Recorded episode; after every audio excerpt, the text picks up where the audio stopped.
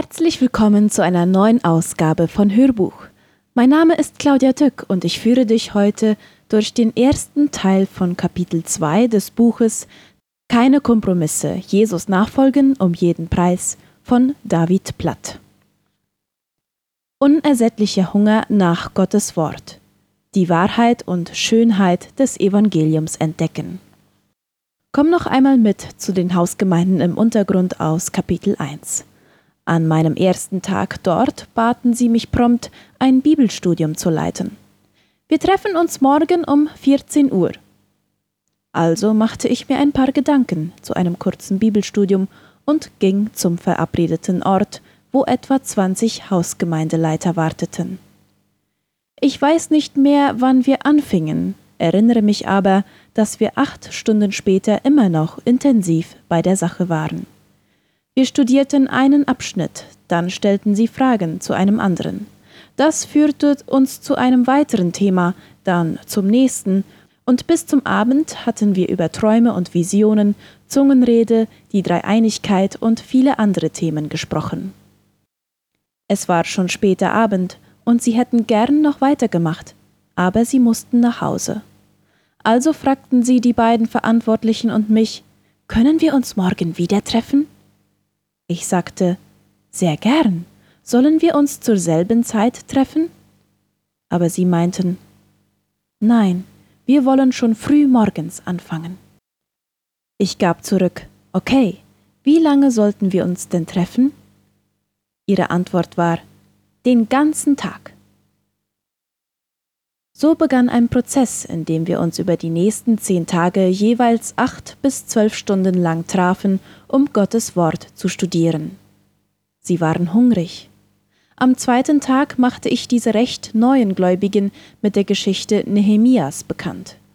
Ich beschrieb ihnen den Hintergrund und die Geschichte dieses biblischen Buches und zeigte ihnen in Nehemia 8 die Bedeutung des Wortes Gottes. In einer kurzen Pause danach besprachen die Leiter und Leiterinnen etwas sehr konzentriert in kleinen Gruppen. Ein paar Minuten später kam eine von ihnen zu mir und sagte, wir haben noch nie von diesen Wahrheiten gehört und wir wollen noch mehr davon lernen. Dann ließ sie die Bombe platzen. Wärst du bereit, uns alle Bücher des Alten Testaments zu unterrichten, solange du hier bist? Ich lachte. Dann sagte ich lächelnd, das ganze Alte Testament? Das würde lange dauern.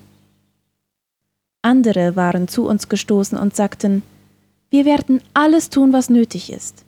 Die meisten von uns sind Bauern und arbeiten den ganzen Tag, aber wir werden unsere Felder für die nächsten Wochen sich selbst überlassen, wenn wir dadurch das Alte Testament kennenlernen können. Und so machten wir es. Am nächsten Tag gab ich ihnen einen Überblick über alttestamentliche Geschichte. Dann begannen wir mit 1. Mose und wühlten uns in den folgenden Tagen durch die Höhepunkte und die wichtigsten Themen jedes Buches im Alten Testament. Stell dir vor, du müsstest einer Gruppe asiatischer Christen das bisher unbekannte Hohelied erklären. Ich betete, dass sie nur ja keine Fragen stellen würden. Am vorletzten Tag wurden wir mit Maleachi fertig.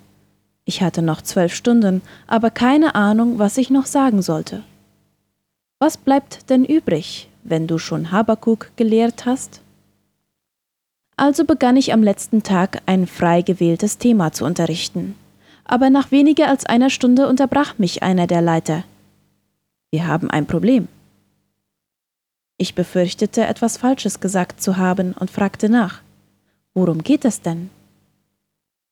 Er antwortete, Du hast das Alte Testament mit uns behandelt, aber noch nicht das Neue. Ich lächelte, aber ihm war es ernst. Wir möchten heute auch das Neue Testament kennenlernen. Da andere Leiter im Raum zustimmend nickten, hatte ich keine andere Wahl. Für die nächsten elf Stunden behandelten wir im Eiltempo Matthäus bis Offenbarung. Stell dir einmal vor, du bist zu einem Gottesdienst in einer dieser Hausgemeinden eingeladen. Kein ganztägiger Bibelunterricht.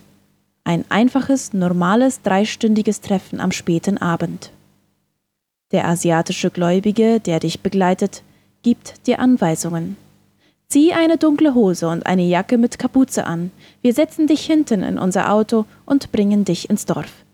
Bitte lass die Kapuze auf und halte den Kopf gesenkt. Dann kommst du im Schutz der Nacht im Dorf an. Ein anderer asiatischer Christ holt dich am Auto ab. Komm mit, sagt er. Mit der Kapuze über den Kopf zwängst du dich aus dem Auto. Das Gesicht immer nach unten. Du gehst los, wobei du die Füße des Mannes vor dir nicht aus den Augen lässt, während er dich mit einer kleinen Taschenlampe einen langen und gewundenen Pfad hinunterführt.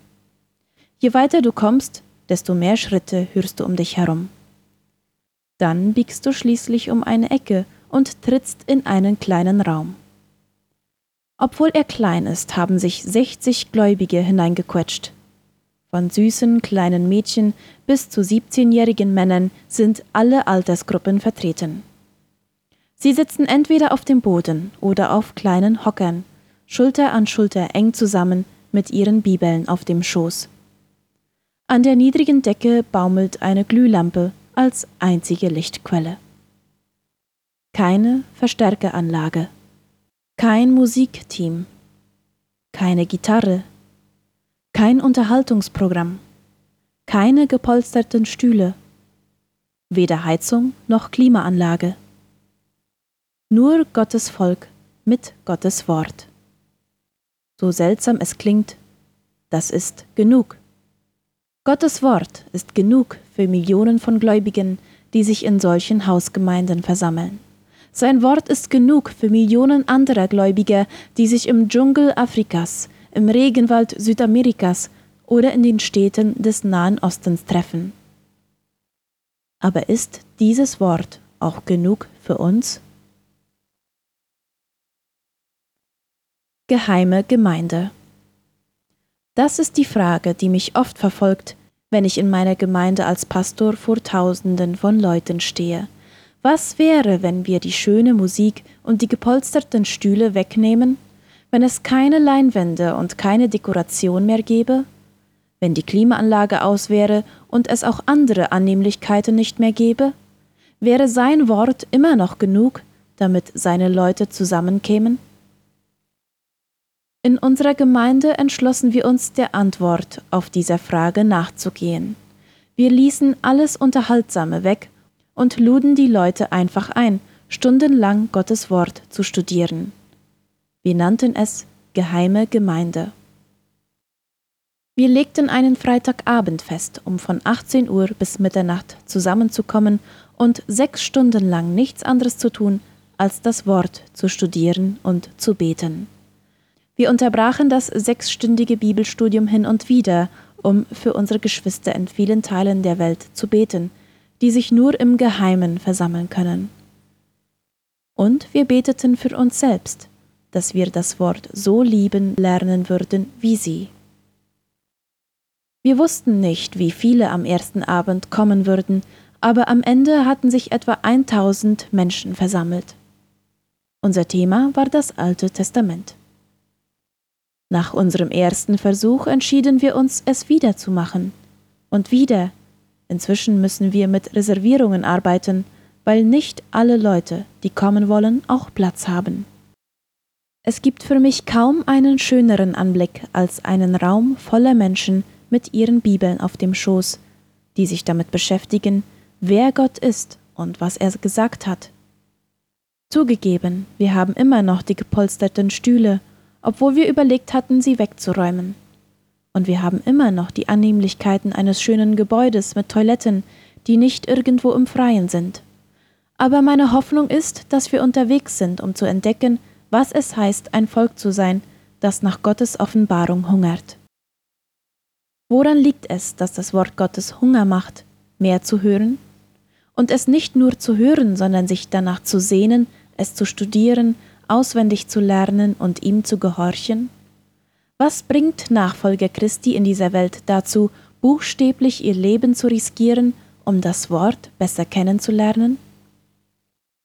Diese Fragen bringen uns dazu, einmal Halt zu machen und die Grundlagen des Evangeliums anzusehen. Im Grunde ist es die Offenbarung davon, wer Gott ist, wer wir sind und wie wir mit Gott versöhnt werden können.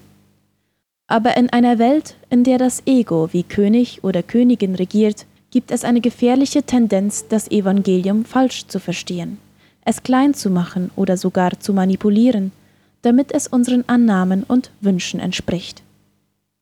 Deshalb müssen wir dringend herausfinden, wie viel unseres Verständnisses vom Evangelium kulturell und wie viel biblisch ist. Und dabei müssen wir auch untersuchen, ob wir missverstanden haben, was die angemessene Antwort auf das Evangelium ist, oder ob wir sogar dessen größte Belohnung, Gott selbst, verpasst haben. Wer er wirklich ist. Das Evangelium offenbart die Herrlichkeit Gottes. Nach Gottes Wort ist er der souveräne Schöpfer aller Dinge. Er weiß alles, hält alles am Laufen, ihm gehört alles. Er ist unübertroffen heilig. Er ist aufrichtig in allem, was er tut, gerecht in seinem Zorn, liebt alle seine Geschöpfe. Ich frage mich manchmal, ob wir bewusst oder einfach aus Unwissenheit die Schönheit Gottes verhüllen, indem wir seine verschiedenen Eigenschaften herunterspielen. Wenn man sich die christliche Szene genau ansieht, findet man eine Unmenge an Büchern, Liedern und Bildern, die Gott als liebenden Vater zeigen. Und das ist er auch. Aber er ist nicht nur das. Und wenn wir unser Verständnis von Gott auf dieses Bild beschränken, verzerren wir letztendlich das Bild, das wir in unserer Kultur von Gott haben. Ja, Gott ist ein liebender Vater, aber er ist auch ein zorniger Richter. In seinem Zorn hasst er die Sünde. Habakuk betete zu Gott, Du hast zu reine Augen, um Böses mit ansehen zu können, und Verderben vermagst du nicht anzuschauen. Und im gewissen Sinn hasst Gott Sünder auch. Du magst fragen, woher kommt dann der Satz, Gott hasst die Sünde, aber er liebt den Sünder? Nun, jedenfalls nicht aus der Bibel. Ein Psalmist sagte zu Gott, Verblendete dürfen nicht vor deine Augen hintreten, du hassest alle, die Götzendienst üben. Vierzehnmal in den ersten fünfzig Psalmen sehen wir ähnliche Beschreibungen von Gottes Hass auf die Sünder, von seinem Zorn gegenüber Lügnern und so weiter. In dem Kapitel des Johannesevangeliums, in dem einer der bekanntesten Verse über Gottes Liebe steht, finden wir auch einen der am meisten ignorierten Verse über den Zorn Gottes. Das Evangelium offenbart ewige Wahrheiten über Gott, mit denen wir uns manchmal lieber nicht auseinandersetzen würden. Wir ziehen es vor, uns zurückzulehnen, uns an unseren Klischees zu freuen und uns Gott als einen Vater vorzustellen, der uns helfen möchte, während wir Gott als den Richter, der uns verdammen könnte, ignorieren. Vielleicht lenken wir uns deshalb in unserer Kultur und auch in unseren Gemeinden durch ständige unterhaltsame Berieselung ab. Wir haben Angst davor, mal anzuhalten und uns Gott tatsächlich in seinem Wort anzuschauen, weil wir entdecken könnten, dass er größere Ehrfurcht beansprucht und tiefere Anbetung fordert, als wir ihm zu geben bereit sind. Aber genau darum geht es. Wir sind nicht bereit, ihm das zu geben, was er möchte, weil unsere Herzen sich ihm widersetzen. Gottes Offenbarung im Evangelium zeigt nicht nur, wer er ist, sondern auch, wer wir sind. Wer wir wirklich sind. Ein alter Professor für Predigtlehre nahm seine Studenten jedes Semester mit auf einen Friedhof. An einem Platz, von wo sie unzählige Grabsteine im Blick hatten, bat er dann seine Studenten allen Ernstes, zu den Gräbern zu predigen und Menschen dazu aufzufordern, vom Tode aufzuerstehen. Verlegen und mit einem peinlich berührten Kichern versuchten sie es. Natürlich blieb einer nach dem anderen ohne Erfolg. Dann sah der Professor seine Studenten an und erinnerte sie an eine Grundwahrheit des Evangeliums. Menschen sind geistlich tot, so wie die Leichen auf dem Friedhof körperlich tot sind, und nur Worte von Gott können sie zu geistlichem Leben auferwecken. So ist die Menschheit tatsächlich. Wir werden alle mit einem bösen Herzen geboren, das Gott hasst. 1. Mose 8, Vers 21 sagt, dass jede Neigung des menschlichen Herzens von Kindheit an böse ist. Jesus geht in Lukas 11, Vers 13 davon aus, dass wir wissen, dass wir böse sind. Viele Leute sagen, Oh, ich habe Gott immer geliebt. Aber tatsächlich hat das keiner von uns. Wir haben vielleicht einen Gott geliebt, der ein Produkt unseres Verstandes ist, aber den Gott der Bibel hassen wir. In unserer Boshaftigkeit rebellieren wir gegen Gott. Wir sind dem Gesetz Gottes, das er in seinem Wort und auf unsere Herzen geschrieben hat, ungehorsam. Das zeigt die allererste Sünde in 1. Mose 3. Auch wenn Gott verboten hat, vom Baum der Erkenntnis zu essen, tun wir es trotzdem. Wir weisen die Autorität unseres Schöpfers über uns ab. Gott winkt Sturmwolken heran, und sie kommen. Er befiehlt dem Wind zu wehen und dem Regen zu fallen, und sie gehorchen sofort. Er sagt zu den Bergen, Geh dahin, und zu den Meeren, Nicht weiter, und sie folgen. Die gesamte Schöpfung reagiert mit Gehorsam auf ihren Schöpfer, bis es um dich und mich geht. Wir haben die Dreistigkeit, Gott ins Gesicht zu sehen und Nein zu sagen. Jesus hat uns gesagt, dass jeder, der sündigt, ein Sklave der Sünde ist.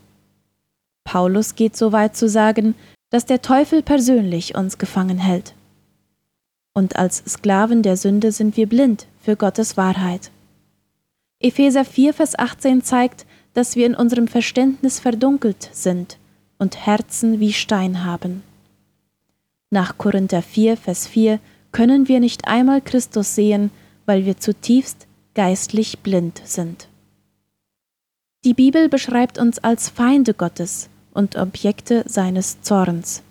Wir sind geistlich tot und ewig getrennt von Gott.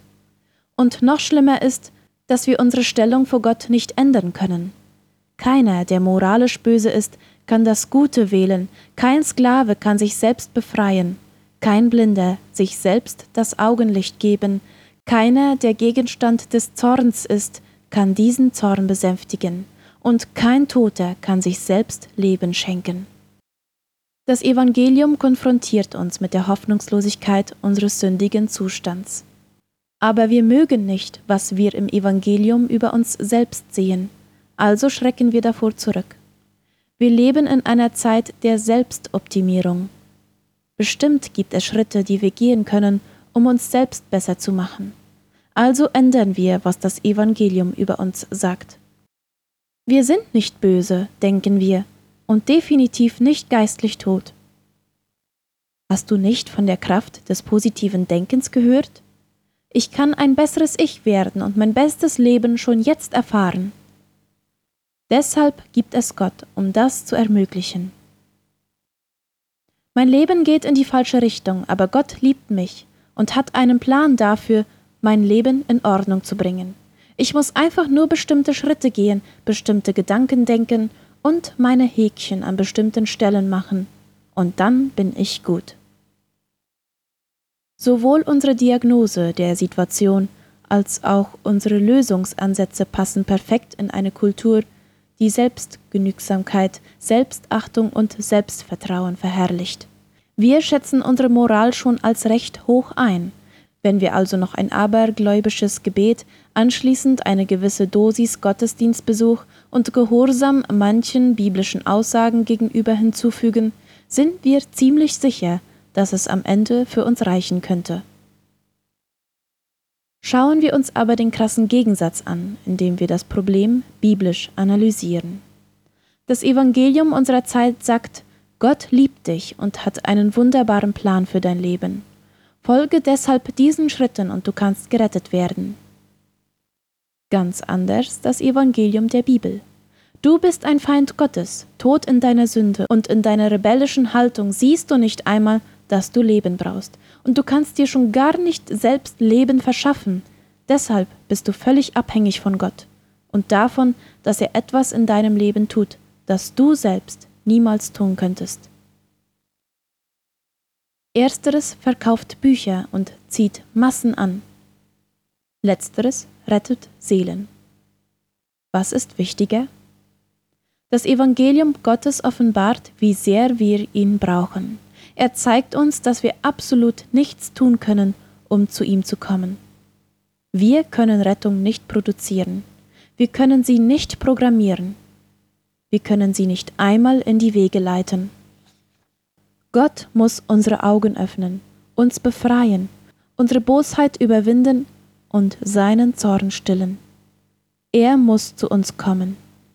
Damit kommen wir zur Schönheit des Evangeliums. Und damit endet der erste Teil des Kapitel 2.